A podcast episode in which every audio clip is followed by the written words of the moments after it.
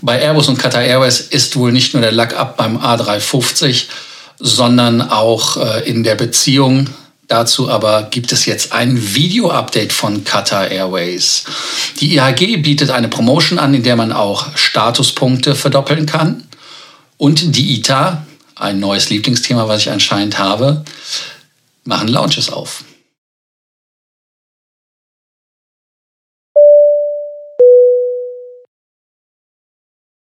Willkommen zu Frequent Traveler TV. Mein Name ist Lars Korsten und ihr wisst auch wie immer in der heutigen Folge bleibt es euch nicht erspart, den Abonnierbefehl zu folgen. Ja, einfach dem Kanal abonnieren, die Glocke anmachen und vor allem ganz, ganz wichtig, unten kommentieren und den Beitrag liken. Damit helft ihr unserem Algorithmus und dass wir natürlich mehr Follower und Subscriber bekommen. Denn viele Leute schauen, aber abonnieren den Kanal nicht. Ja, das erste Thema ist irgendwie, wo man tief einatmen muss, das Thema von Qatar Airways und Airbus, das irgendwie in eine Schlammschlacht ausartet. Und ich entschuldige auch meinen Karlau, den ich am Anfang gebracht habe mit dem Lack ab, aber das ist einfach so etwas, was sich anbietet. Warum? Was ist einfach gewesen? Die 350er haben ein Lackproblem. Irgendwie gibt es bei der Beschichtung ein Thema, dass der Lack sich löst. Daraufhin hat dann Airbus gesagt, nee, lackieren wir. Qatar hat gesagt, nö, das wollen wir nicht lackiert haben. Wir wollen irgendwie anscheinend Geld haben. Was ganz, ganz wichtig war bei dem Thema in meinen Augen, war halt, ähm, dass andere Fluggesellschaften sich ja, auf die leise Lösung geeinigt haben. Man hat also festgestellt, dass, glaube ich, 2016 schon die ähm, Finnair oder auch die Lufthansa, aber auch andere 350 Kunden die Maschinen einfach haben neu lackieren lassen auf Kosten von Airbus und damit war der Thema gegessen. Aber Qatar hat das nicht auf sich beruhen lassen. Qatar hat jetzt auch Klage erhoben gegen Airbus in London vor Gericht. 600 Millionen Euro ist der Streitwert. Daraufhin hat dann Airbus zurückgeschlagen. Airbus hat dann einfach gesagt, nö, dann kriegst du von uns die 321 Neos nicht. Und damit hast du dann ein Problem. Ja, und so ist das dann auch. Die 50 Flugzeuge, die die Kataris abnehmen wollten vom 321 Neo, bereiten ihnen wirklich Kopfschmerzen. Aber, und jetzt seht selbst, Qatar Airways hat in der nächsten Runde ein Video veröffentlicht, wo man in einem Flugzeug sieht, wie das aussieht. Das Video ist eine Minute 37 lang. Das geht da um die Alpha 7 Alpha Lima Echo. Und man sieht wirklich, wie Teile des Lacks fehlen. Also das ist schon krass. Und wenn man sich das anschaut, da merkt man, dass das vielleicht doch nicht unbedingt ein Dekorschaden ist. Ich weiß es nicht genau. Aber was ganz, ganz wichtig ist, ist, dass das ein Mangel, der Mangel führt dazu, dass das Blitzschutzsystem des Flugzeuges freigelegt wird und vor allem ganz, ganz wichtig, äh, dass durch die Feuchtigkeit auch der, die Zelle beschädigt werden kann und damit halt auch Nieten und so weiter Risse bilden können, was natürlich der Flugtauglichkeit und Tüchtigkeit im Wege steht. Damit versteht man auch die Argumentation der Kataris, warum die sagen, das ist ein Problem. Die Europäer sagen, das ist äh, ein Dekorschaden. Also damit meine ich nicht die Airbus, sondern die ähm, Luftfahrtaufsichtsbehörde, die EASA. Und ähm, die Ursache der Materialablösung ist ähm, ja laut Airbus einfach reparabel, aber bekannt. Und äh, die EASA hat sich dem angeschlossen. Nur die Instandsetzung wollte Katar so nicht machen. Und ähm, ja, ich kann, also ich weiß es nicht. Also schaut euch die Bilder einfach an und ihr werdet selber sehen, ob das ein, ein Problem ist oder nicht. Ähm, optisch, ästhetisch auf jeden Fall. Sicherheitsrelevant kann ich an dieser Stelle nicht sagen, weil ich da nicht genug Experte bin. Aber was macht Qatar Airways, wenn ja, wenn Airbus den A320 oder den 120 nicht liefert. Was ist deren Option? Und damit können wir auch direkt das zweite Thema anfangen, weil viele fragten mich auch per WhatsApp, ja, was machen die Kataris denn dann?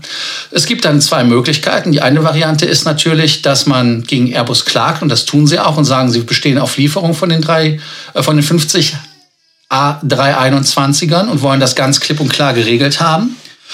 Was man dann aber noch machen möchte, ist ganz einfach, ähm, ja, vielleicht ein Backup-Plan, weil die anderen Flugzeuge, die noch auf Bestellung sind, sind 350er. Davon haben sie ja zwei Stück nicht abgenommen, A350 1000er, wegen dem Lackproblem. Und man hat dann bei Airbus das als Grund anscheinend genommen, um den Vertrag zu lösen. Ich weiß jetzt gar nicht, ich glaube 23 A350 sind noch auf der Bestellliste bei Qatar. Damit wäre das für Airbus das Thema dann Katar als Kunde gegessen. Aber zu wem können Sie denn gehen? Sie können höchstens zur Boeing gehen. Bei Boeing haben Sie aber das Problem, dass Boeing Sie natürlich nicht als Verhandlungspartner ernst nimmt bei der 737 MAX. Warum nicht? Weil Sie ja keine ehrliche Option haben oder keinen, also eigentlich können die sagen, hey, du willst das Flugzeug haben, wir können schnell liefern, aber unser Preis weil wir haben ja keinen Wettbewerb, weil wir wissen ja, dass Airbus nicht liefert. Also insofern für die Kataris ein ganz, ganz schlechtes Ding. Man kann das jetzt nochmal über die 777 spielen, dass man da zum Beispiel mit der Ex, mit der Frachter-Variante da ein paar Flugzeuge abnimmt und damit dann halt sich die 737er Rabatte holt. Aber das sind ja nicht die einzigen Kosten, sondern die Kosten sind ja auch, dass man die Crews trainieren muss, dass man die Flugzeuge einflotten muss, dass man also noch einen Maschinentyp hat. Also das ist eine never-ending Story. Damit kann also die 737 MAX vielleicht doch unten am Golf nicht nur bei zum Beispiel bei Fly Dubai sein, sondern auch bei Qatar. Das Problem, was man sonst noch hat, es gibt ja keinen Wettbewerber, der in der Größe liefert Flugzeuge. Man kann ja nicht bei den Freunden von der IRC, wie heißen sie nochmal, ich war noch in Dubai auf der Airshow bei ihnen, bei der äh, Comac, ähm, und der Irkut sowas mit der MS-21, also mit dem Flugzeug, äh, was aus Russland kommt, da hat man ja noch die westlichen Flügel drauf und die westlichen Triebwerke, da will man ja auch russisch werden, hat da ja auch ein Flugzeug mit der russischen Blech. Das ist jetzt nicht unbedingt ein Flugzeug, womit die rechnen können, weil da natürlich die Qualität und die Menge nicht da ist. Und das nächste Thema ist, wer könnte es noch sein? Gibt's eigentlich nicht, dass man da halt ein aus dem Hut zaubert. Also muss man in Katar eventuell in den sauren Apfel beißen. Ich weiß nicht, ob das Karma ist, weil der Herr Barker ist ja bekannt dafür, dass er nicht unbedingt pflegeleicht ist. Er ist ja auch sehr wortgewaltig. Da beißt es ihn dann in den Popo, um es mal salopp zu sagen. Also ich, wie gesagt, finde es einen spannenden Move, dass man bei der Katar ähm, so reagiert, dass Airbus so reagiert.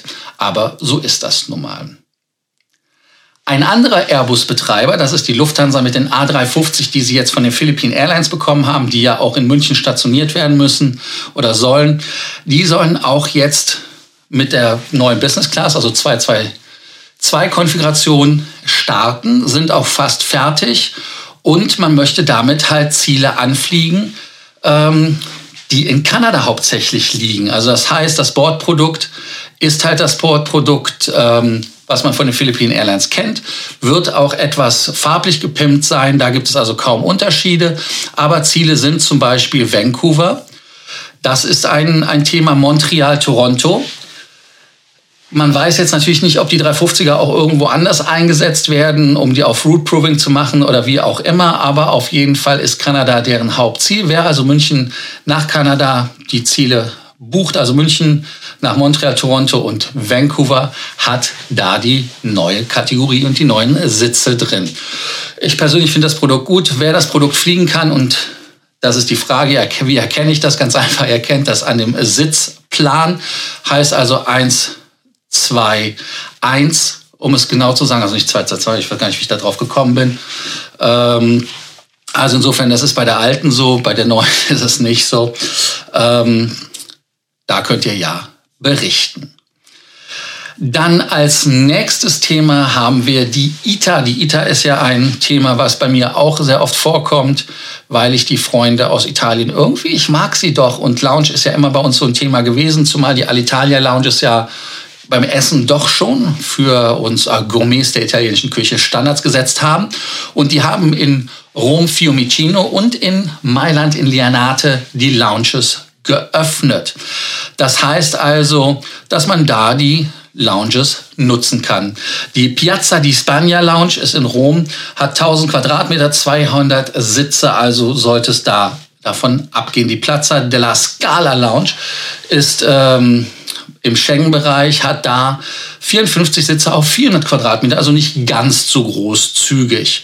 Aber es soll bei den Lounges wie immer halt Plätze zum Relaxen geben und natürlich ein gewisses Essensangebot. Auf wie gut das wird, werden wir einfach mal schauen. Aber es bleibt spannend. Das Thema, was wir heute zum Abschluss bringen, das ist das Thema IHG Rewards. Ja, ganz genau. Ihr habt ja gestern zugehört, auch bei IHG Rewards. Manche Themen wiederholen sich, aber es gibt ja die Promotion, die sich 2x Unlimited oder 2 times Unlimited äh, nennt.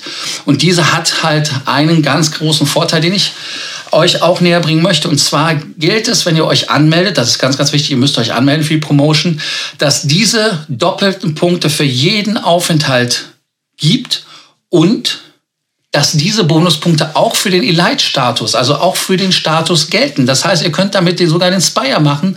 Und warum ist das spannend? Ganz einfach deshalb, wenn ihr einfach mal ausrechnet. Ihr nehmt, ihr bekommt 10.000 Punkte für einen Aufenthalt. Diese werden mit dem Spire-Status verdoppelt. Das wären dann 10.000 nochmal on top. Wärt ihr planlichen halt eine 50% Verdopplung, wären es 5.000. So wären es dann 25.000. Und warum? Ganz einfach, weil diese 15 1000 äh, werden ja verdoppelt, heißt also 10.000 plus den äh, Platin-Bonus plus nochmal die 10.000 Verdopplung.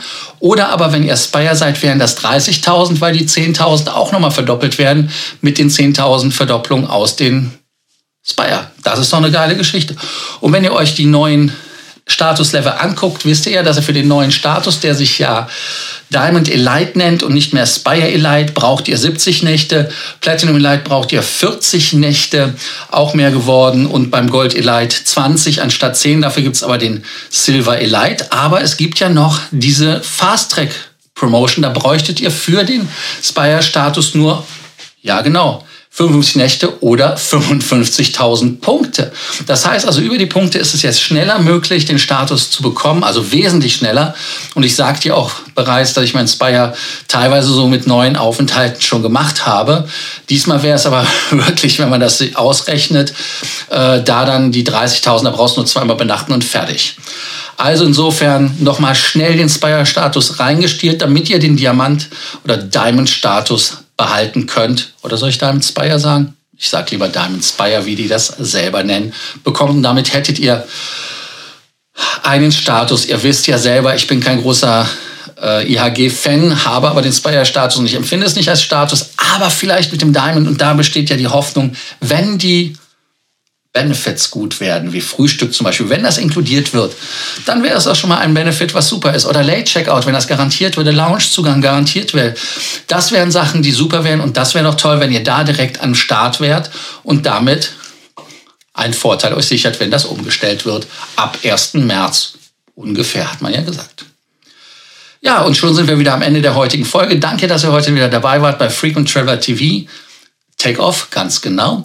Und wichtig wie immer, am Ende gibt es auch den Abonnierbefehl, heißt also einfach, vergesst nicht zu abonnieren, die Glocke anzumachen und ganz, ganz wichtig, kommentiert, was ihr heute davon haltet. Was war bei Qatar Airways zum Beispiel, äh, was euch da überrascht hat? Oder sagt ihr einfach, hat, haben die Qataris recht, hat Airbus recht, haben keiner recht? Ich äh, glaube immer, die Wahrheit liegt in der Mitte. Und was ganz, ganz wichtig ist, like den Beitrag. Also, danke, dass ihr dabei. Bis dann. Ciao.